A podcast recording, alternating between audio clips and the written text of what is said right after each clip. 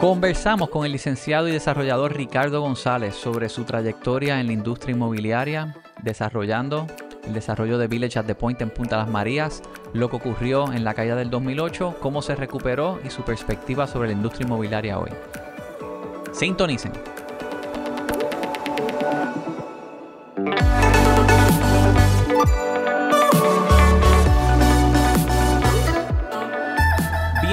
Episodio del Orbital Podcast. Me acompaña hoy Fernando Rodríguez de Keller Williams, como siempre. Saludos. Y nos acompaña también el licenciado Ricardo González. Saludos. Buenas. Familia también de este servidor Giancarlo González, pero aparte de eso, pues empresario, abogado, licenciado, corredor de bienes raíces, desarrollador, con una trayectoria que cala desde los años del 2004, 5, 6. El, el primer proyecto fue en el no- 1992. Wow. Ah, el primer proyecto de desarrollo. Sí, Wow. el primer edificio. eh, ¿Dónde fue el eso? Viejo San Juan. Eh, Imagínate Ahí tú. fue el core mío eh, para empezar. Buena escuela. Chacho, sí, eso allí, esto, por eso es que conozco también a Margarita y, Ah, Ok. y a Coral Y a por, Coral. por cara- por carambola. Pues, a veces es importante traer personas que tengan ese antepasado porque uno mira cómo se está comportando el mercado hoy día, ven los incrementos en precios, dicen que, que no se puede comprar nada, que los precios han estado subiendo eh, astronómicamente y muchas personas no se percatan que todavía hay personas, dueños de propiedades, que están todavía por debajo de la rueda, que sus casas deben más de lo que valen, desarrollos todavía en zonas como Guayamón, Guaynabo, por la isla. Inclusive en el propio Miramar y Condado y San Juan pueden haber personas que hayan comprado a unos precios que luego hubo una caída y ahora aunque se ha recuperado todavía hay personas que no llegan a los niveles anteriores. O sea que me parece que tú viviste la caída del 2008 Sí, ciertamente. y te afectó. Eh, cambió mi, mi modo de, de tener ingresos y mi vida, básicamente. Sí.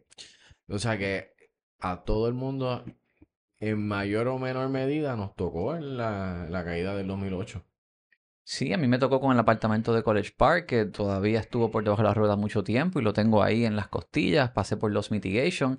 En el caso tuyo, entiendo que, Ricardito, tú llegaste a hacer hasta un desarrollo en ese, en Punta Las Marías. Bueno, yo llevaba un, ya yo, ese era mi desarrollo número 14. Oh, wow. Eh, o sea, de que yo compraba, compraba edificios, los arreglaba y los vendía y Punta Las Marías iba a ser el primer este proyecto de tumbar todo lo que hay y vamos a hacer un multipiso de 10 pisos, un plan bien chulo que gracias a que el gobierno se tardó en darme los permisos del anteproyecto, este, se empezó a ver el cambio en la economía y entonces lo tuvimos que ajustar a, a re- rehabilitar las estructuras que estaban para un precio más razonable que entendíamos se pudiera vender en, en, en cómo estaba el mercado en el momento.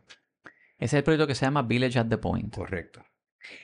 O sea que los planes, ¿en qué año era que tú tenías esto? Que yo empecé, yo Ah. adquirí los dos solares que, con- que comprenden Village at the Point ahora en el 2005 y 2006.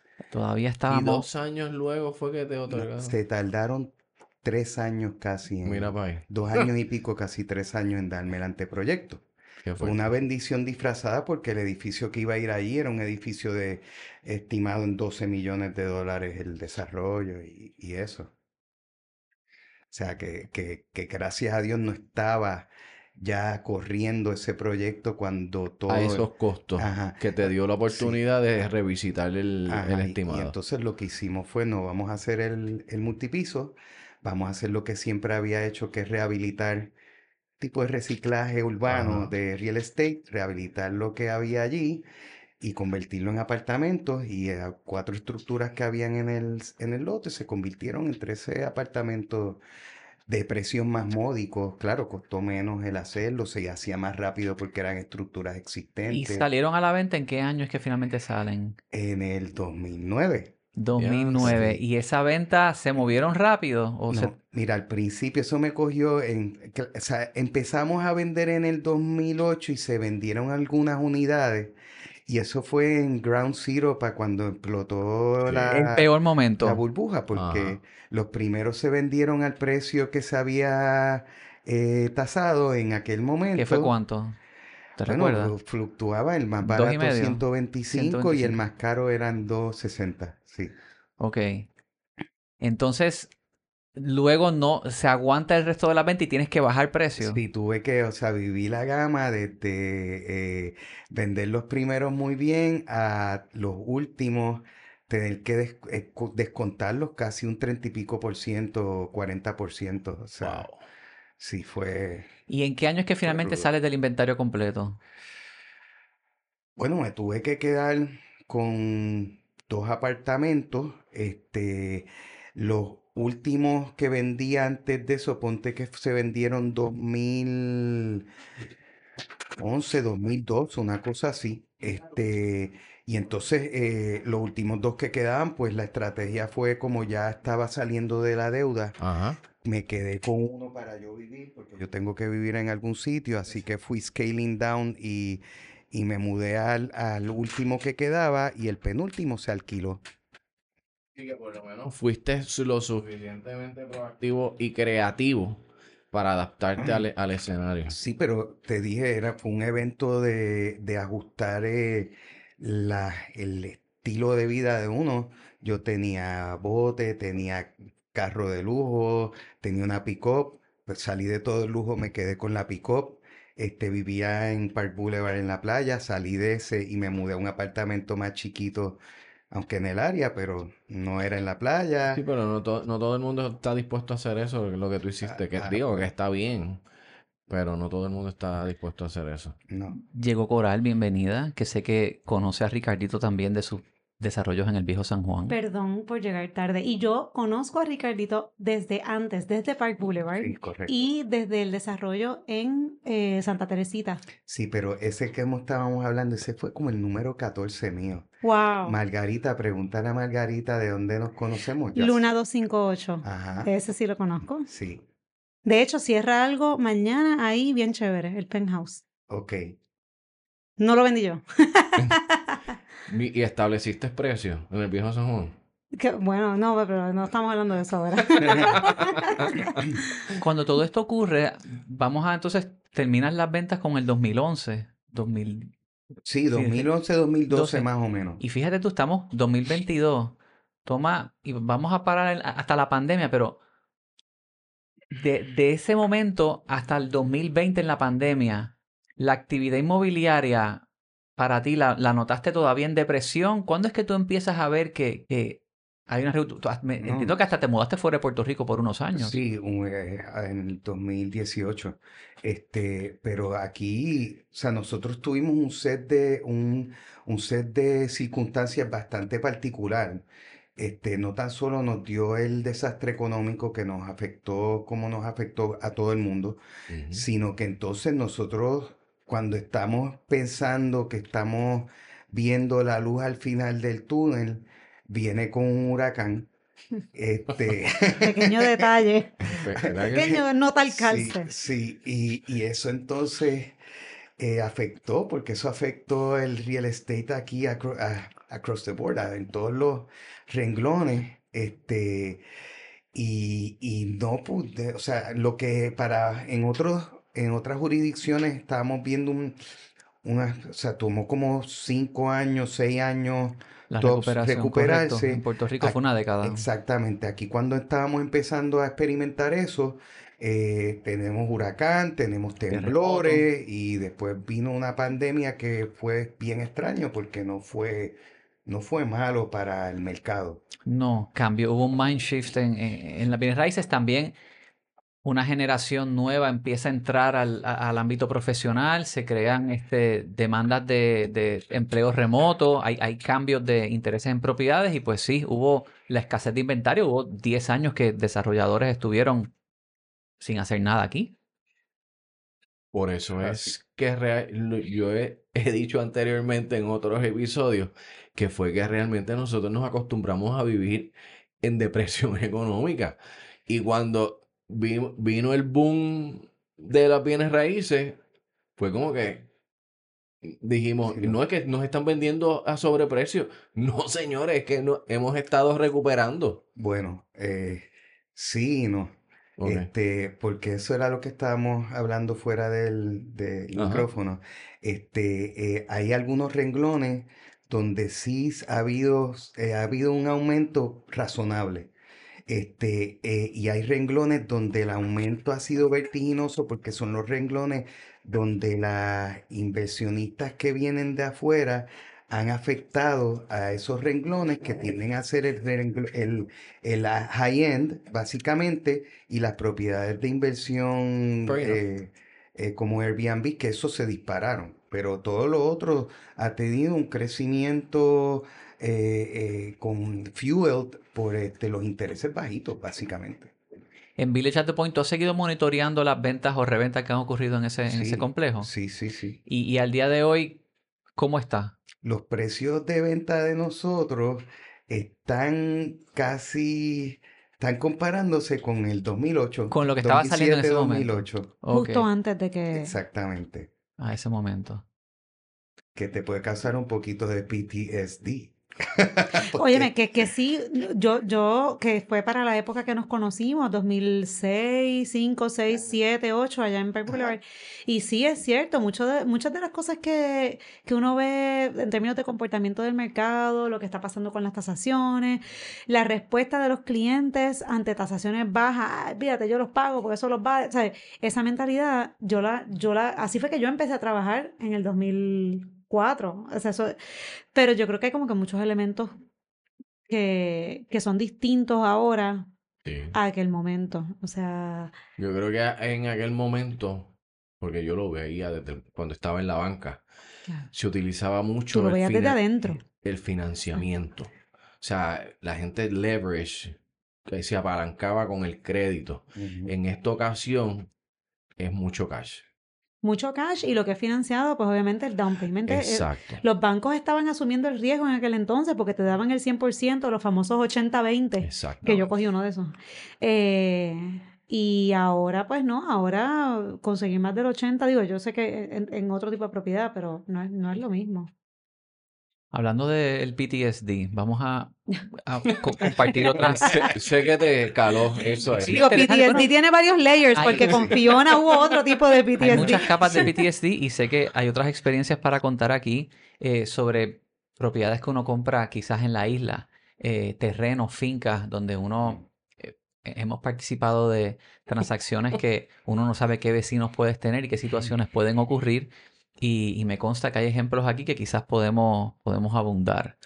Eh, ¿qué ocurre? Compras una finca en un lugar donde te dicen, mira, hay unas 30 cuerdas, esto es chévere, tiene acceso a un lago y, y uno hace la transacción y cuando llegas allí te topas con una persona que te dice, esto es mío, esa Porque sí. escritura es falsa, esto se lo robaron a mi abuelo y salen 20 hijos primos de la persona que pueda vivir por esa zona a, a darte guerra y tú te tienes que ir de allí. Y entonces, ¿cómo atiendes este tipo de situación? Con el fideicomiso de conservación que hemos conversado, me dicen, mira, cada vez que vamos a evaluar propiedades para adquirir en la isla, tenemos que trabajar con esto. Nada más agresivo. El jíbaro del campo es Bien abusado. No deja que se la monten. No deja que se la monten. Así de sencillo. y se le inventan también. Sí. Sí, pero aquí queremos ser tan listos que nos cogemos de tonto a nosotros mismos. Voy a dar un medio pasito hacia atrás para que para- voy a dar un medio pasito hacia atrás para que entendamos de dónde vengo. Yo trabajé con FEMA cuando María, con uno de los contratistas, y con Small Business Administration después para dar préstamos de ayuda. Entonces, el issue, el asunto medular que Mm. teníamos era que la- los títulos, la- primero encontrar la dirección. Entonces, eso te llevaba a otro layer que era los títulos. Entonces encontraba la finca, pues quién es titular de esa finca, que es lo que estamos, lo que estamos hablando, el problema de titularidad y, y de quién posee versus quién es el titular registral versus quién es el titular para todos los efectos legales. Sí, eso, yo que he vendido también propiedades fuera del área metropolitana, te tengo que decir que uno de los retos mayores es, la formalidad o, o que esos dueños o propiedades de esos dueños sean proactivos en atenderle esos temas legales. Sí, porque a veces, em, y más cuando son, si son lotes de terreno pequeño, pues no es tan difícil porque tú ves la Las colindancias. colindancia y es más fácil hacer una mesura y nadie va a venir a meterte un, un a tumbarte un canto de tu patio porque tú lo conoces, pero ya cuando estás hablando de fincas de múltiples escuelas, este, las colindancias pues no son tan claras a veces, este, el registro también en un tiempo como no había la tecnología que hay hoy en día, eh, que un, un asunto que estoy bregando ahora, ahora pues se daba a- para que inscribieran fincas dos veces en el registro, entonces las vendían, esto te hacían, a mí me O hacían sea, la inscribían en Ah. dos diferentes registros, en la cuarta en Bayamón y en la quinta en San... eh, en- en- cuarta la- de San Juan y quinta de San Juan. Exactamente, ese mismo tipo de cosas, porque entonces así podían hipotecar dos veces, a veces que te la Sí. vendían dos veces la finca. Entonces yo en la escuela de derecho oía estos cuentos que eran cuentos de horror y tú decías, ¿cómo puede ocurrir esto? Hasta que uno viene a la práctica y te das cuenta que es más, más común Común. de lo que tú quisieras O más pensar. fácil de hacer. Bueno, eh, sí, por eso es que lo hace común, o sea, eh, es un problema porque entonces esto era una práctica que se hacía más ya con la tecnología y el catastro. Este, eh, el CRIM, que es, que es quien cobra los impuestos, pues está llevando un sistema catastral que quiere decir que es por mesura. O sea, esto te tiene que dar tantos metros y estas son las colindancias y tú tienes un mapa catastral exacto. Y entonces están tratando de llevar el registro, que no es un sistema Catastral, catastral, correcto. a ese sistema. Este, y están, y esto es algo que va a tomar tiempo, pero ya desde un tiempo, desde hace unos cuantos años atrás en adelante, tienes que incluir con la escritura, con la Catastro. descripción de la propiedad, el número de catastro, precisamente para que Poco a poco vayan haciendo el registro un- casando uno con el otro.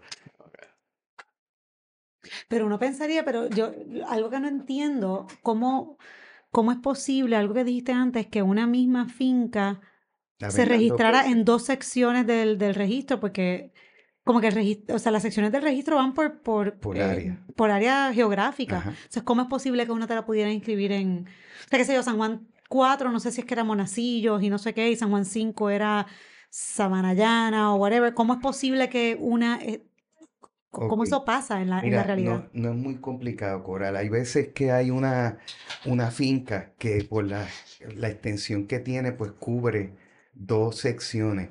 Hay una finca que puede estar cerca del borde de una sección y la otra. Mm. Mm. Este, y puede ser que no esté ni cerca.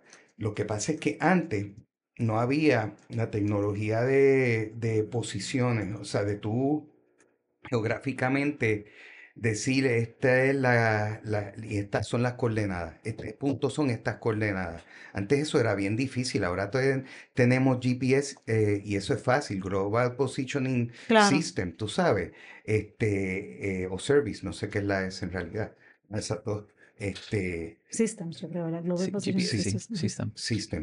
Este, eh, y eso no estaba antes, entonces tú ves las descripciones de las propiedades y es con la sucesión de José Pérez, este, después del palo de Grosella, eh, viras en un arco hasta el río Literalmente. y entonces del río 30 pies hasta la casa de Doña Juana eh, Sí. eh, Pérez, y, y que son gente que vivieron hace 100 años atrás, 70 años atrás, que ya no existen. Este, y entonces esa era la descripción que había antes, por eso entonces tú no podí, tú podías tener una desc- descripción de una finca y la podías inscribir en dos registros porque cogías la misma descripción y la ponías en una sección de registro y la ibas y esa misma la ponías en otra sección que fuera cerca y entonces así es que hacían el truco, ¿ya? Es tan complicado como eso.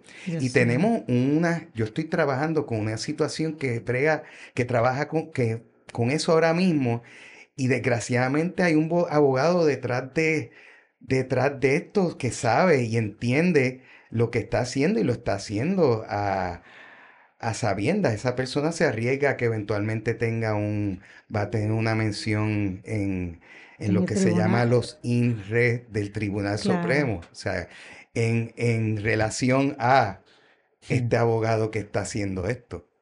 Qué increíble. La herramienta Urbital te ayuda a encontrar precios de casas en residencias, urbanizaciones, apartamentos. Pero cuando entramos a cosas más complejas, pues un profesional como Ricardo González es, necesario. es necesario, definitivamente. Urbital todavía no te puede analizar una finca a esos niveles. Eh, Tú sabes qué, anécdota, anécdota. 2006, 2005, 2006, 2007. Eh, yo trabajaba en aquel entonces con Coldwell Banker allá en, en Guaynabo.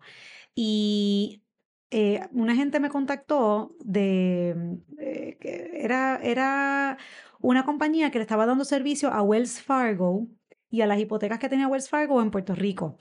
Y eran hipotecas que, que eran bad debt, o sea, que estaban ya mal, ¿no? Y ellos lo que querían era valorar esa cartera de propiedades y no querían pagar tasaciones porque, claro, era mucho. Entonces, ellos querían hacer BPOs. En aquel momento eso no era tan común.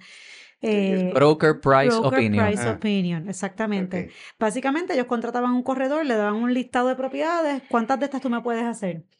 Va- ves allí, mira la propiedad, primero dime si la propiedad está ocupada o está vacante, si está en condiciones o no, y consígueme tres comparables de propiedades similares que estén en venta y tres comparables que hayan vendido similares en el área. Perfecto. Mucho menos rígido que una tasación. Y yo en aquel momento no había estudiado tasación. Este, la cosa es que yo dije, bueno, pues chévere, yo estaba empezando, era una manera también de como que conocer, ¿verdad? No sé. El proceso. Eh, para decirte, yo hice eso como por 3, 4 años y pisé todos y cada uno de los municipios de Puerto Rico, excepto Cule- eh, Culebra y Rincón. Pero hasta Vieques me volaron ellos y me pagaban el pasaje y todo.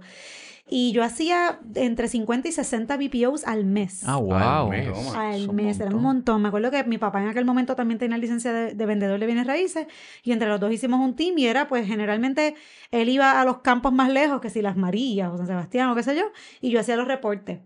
Claro, en aquel momento conseguir comparables no existía Urbital, no existía el CRIM digital, no existía Caribe, no existía nada, era Tasamax, eh, iba en coche. Eh, creo, no sé si Puerto Rico en aquel momento estaba o no Ya estaba. entiendo porque eres tan, tan ávida usuaria de las tablitas en Excel. Pero imagínate, o sea, data, ¿entiendes? Tú lo dices, data es poder. Exactamente. Pero en aquel momento, olvídate de eso, olvídate de Caribe y CRIM y todo eso. No había Google Maps. Los que teníamos el último modelo de teléfono era un flip phone de Sprint. Y eso era, y tomaba más o menos una foto ahí, más o menos. Pero yo me acuerdo que yo me iba a la calle con mapas de papel, con mapas del que tú, de carreteras, que tú Ah. abrías en dos y lo abrías grandote. Y eso era carretera tal, kilómetro tal. Y lo peor era cuando las descripciones tenían las direcciones INT, Interior. Interior. que eso es, es, mira, es esa carretera, en ese kilómetro, Sube. por ahí para adentro, métete por ahí. Así y en algún lado está. Y yo me acuerdo que descubrimos la manera, ¿verdad? La manera ideal para encontrar esas propiedades. Tú buscabas el liquor store más cercano a esa intersección. Es verdad. Y tú te bajabas ahí y estaban todos los señores jugando, ¿verdad? Su bellonera, su cuestión, dándose el palo a las 11 de la mañana. Y yo entraba allí, ¿verdad? Con mis, ¿sabes? Mis 26 añitos, con mi mapa de carretera. Disculpe, buenos días. Y todos rápido. Dime, señorita, ¿cómo le ayudo? Este, ¿Tú sabes? Buenos días tengo usted. Y yo, mira, es que estoy... No, y entonces esta era otra. Estoy buscando esta propiedad en la carretera tal, kilómetro tal. Entonces las fotos que tú tenías de la tasación vieja eran blanco y negro, súper mal escaneado, que ni siquiera se veía. Y estoy buscando a Jorge Luis Pérez Rodríguez. Diache, Jorge Luis Pérez. Y salía uno en la esquina por allá, medio gentío. Ese es Chucho, el hijo de Tita. Porque claro, nadie sabía quién era Jorge Luis Pérez Rodríguez, ¿entiendes? Y entonces muchas veces esos señores se montaban en el carro conmigo y me llevaban a la casa.